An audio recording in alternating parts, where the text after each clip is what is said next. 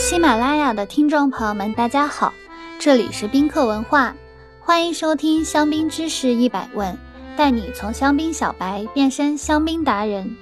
今天我们来讲一讲香槟酿造的七个葡萄品种。香槟区在一九三六年成为法定产区，一共有七个法定葡萄品种。如今主要种植黑皮诺、莫尼耶、霞多丽这三个葡萄品种。它们的种植面积总和达到了百分之九十九点七，而其他四个法定品种白皮诺、灰皮诺、阿巴纳和小美叶被称为遗忘的品种，总和只占香槟产区种植面积的百分之零点三。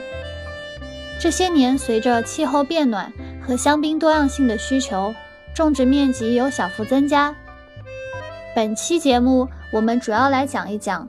酿造香槟的三个主要品种。首先，我们来介绍霞多丽，法语为 Chardonnay。作为今天全球最知名的白葡萄品种之一，霞多丽忍受严寒、发芽早的特性使其成熟得更快。它的果实颗粒小，就像弹珠一样松散地组成一串串葡萄。日趋成熟时，它的表皮会从青绿。黄绿、金绿，逐渐变化至茶色、琥珀色。用不锈钢桶酿制的霞多丽，代表酒庄有萨隆、皮埃贝戴等。入口干净清爽，突出产地的矿物气息。橡木桶酿制的霞多丽香槟酒，则会在花香之余出现坚果、烤面包、香草、黄油等气息。成年后会有更明显的咖啡菌类香气，代表酒庄有 Jacques c l o s Coog、Villemar 等。接下来我们来讲红色葡萄品种黑皮诺 （Pinot Noir）。黑皮诺，哪怕是对葡萄酒不甚了解的朋友，也能说出一些与它息息相关的词语，甚至侃侃而谈。黑皮诺是个娇贵的贵族品种，发芽较早，容易受到春季霜冻的影响，还怕冷怕湿，因此果农们将它主要种植在兰斯山脉和巴尔山坡地区，尤其是在巴尔山坡地区，它的种植比例高达百分之八十五。以黑皮诺为主的香槟通常比较饱满，而尤其酿造的黑中白香槟。香气丰富，结构感强，酒体饱满，充满能量。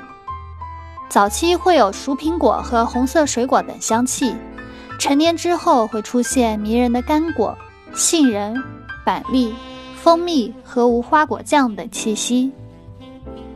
最后，我们来分享一下莫尼耶穆尼耶，它是法语中原本就存在的一个词，最本质的含义是磨坊主。以及与磨坊、面粉厂相关的意思。那么问题来了，磨坊主跟酿酒用的黑葡萄是怎么联系上的呢？原来莫尼耶的叶子上覆盖了白色的绒毛，就像撒上一层磨好的面粉。与被人们称为贵族品种的霞多丽和黑皮诺相比，莫尼耶更加接地气。莫尼耶最大的特征是早熟和晚发芽。如此才能抵抗香槟区常见的霜冻。其实，早在1958年，香槟区百分之四十七种植的葡萄都是莫尼耶，原因就是其耐寒抗冻的属性刚好迎合香槟区的风土，果农们在二战后更容易靠着它生存下来。而现在，莫尼耶只占不到三分之一的种植面积。因为更罕见、不易存活的黑皮诺和霞多丽被奖励措施带动着种植量快速上涨，尽管后来根据村庄分级而定价的制度被取消，这个行为仍旧对莫尼耶的口碑造成了深远的影响。莫尼耶有着果香和香料的气息，口感上用丰富、温暖和圆润来形容恰到好处。成年后的莫尼耶口感顺滑，能散发出水果蛋糕、杏干和蜂蜜的味道。那接下来我们来学习一下“葡萄品种”这个单词的法语发音：cibage。C 巴日，C 巴日，你学会了吗？如果听友们有关于香槟知识的小问题，欢迎在评论区互动，也可以关注宾客文化公众号，发现更多香槟的资讯。